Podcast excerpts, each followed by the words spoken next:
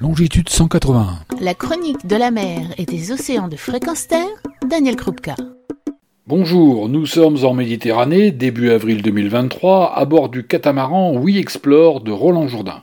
Objectif collecter des données sur les cachalots de Méditerranée, notamment en acoustique grâce à des hydrophones.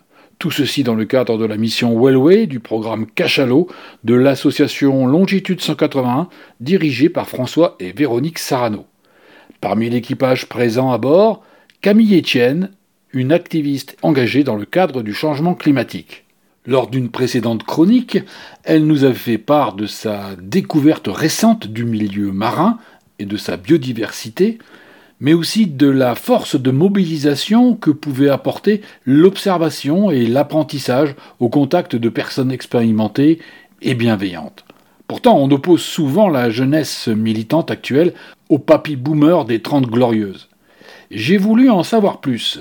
Nous sommes toujours en mer, à bord du catamaran We Explore. Tu as 24 ans? Bientôt 25, ça va. Ah, bientôt 25 dans un mois, dans un mois. Bientôt 25. Euh, Qu'est-ce que tu as envie de dire à la fois à ceux qui te précèdent et à ceux qui te suivent? Mm.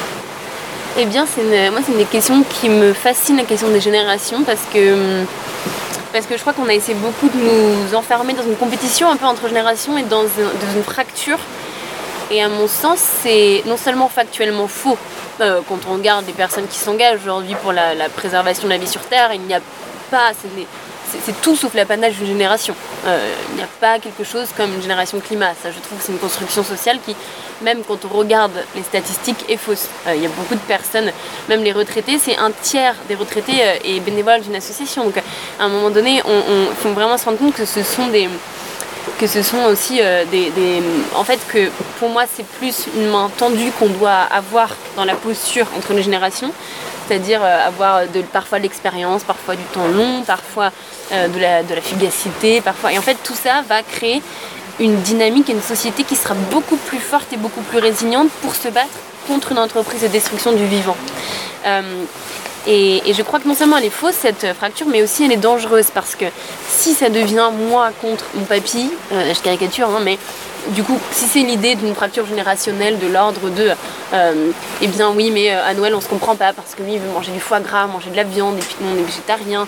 Et euh, l'inversement, c'est-à-dire que moi je serais une génération feignante qui veut pas travailler longtemps ou qui serait tout le temps sur son téléphone.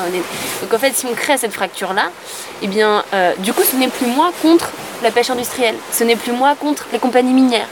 Euh, donc en fait, on déplace quelque part l'endroit où pour moi le point de bascule doit se passer. Et si rapport de force il y a, il est tout sauf générationnel. Euh, la dernière chose aussi, c'est que j'ai l'impression qu'on on faut faire le deuil de cette idée qu'on va euh, d'une baguette magique sauver le monde et qu'on attend juste la recette. Euh, je, me sens reprendre un chantier immense qui a été porté par, euh, par nos aînés, notamment en tant que femme aussi, tous les, travaux qui ont été faits. En fait, on s'appuie aujourd'hui sur des droits qu'on prend pour acquis, sur qui me servent dans mes combats, mais qui sont le fruit d'intenses combats et d'infatigables combats de tant d'autres avant moi. Donc euh, j'ai énormément de respect pour ça, j'en suis consciente vraiment euh, au quotidien. Et inversement, ce qu'on va laisser à nos enfants, c'est un chantier aussi. Euh, maintenant, je m'efforcerai toujours de faire en sorte qu'il soit le plus beau et le plus propre possible, mais, mais évidemment que c'est l'œuvre, non même pas de, ce sera l'œuvre de toute notre vie, c'est certain, mais ce sera même l'œuvre de plusieurs vies, de plusieurs générations. On s'attaque à quelque chose d'extrêmement grand, on s'attaque à l'idée de repenser notre manière d'être au monde. Donc, il ne s'agit pas là d'une petite entreprise, mais je pense que c'est aussi celle qui est, en tout cas pour moi, qui a le plus de sens et euh, qui est la plus belle dans la, dans la grande définition de, ce qui est beau pour moi, qui veut dire être quelque chose qui nous bouleverse, et moi ça me bouleverse, donc euh, voilà. Merci Camille. Repenser notre manière d'être au monde. Une entreprise collective et individuelle qu'il nous faut envisager immédiatement. Les urgences écologiques, qu'elles soient en lien avec le changement climatique ou la perte de biodiversité, sont pressantes. Envisager nos modes de vie avec un autre regard, avec de nouvelles approches, en prenant garde aux fausses bonnes solutions. Et jeune ou vieux, quel que soit le temps dont on dispose, c'est ici et maintenant qu'il faut agir. Retrouvez et podcastez cette chronique sur notre site fréquenceterre.com.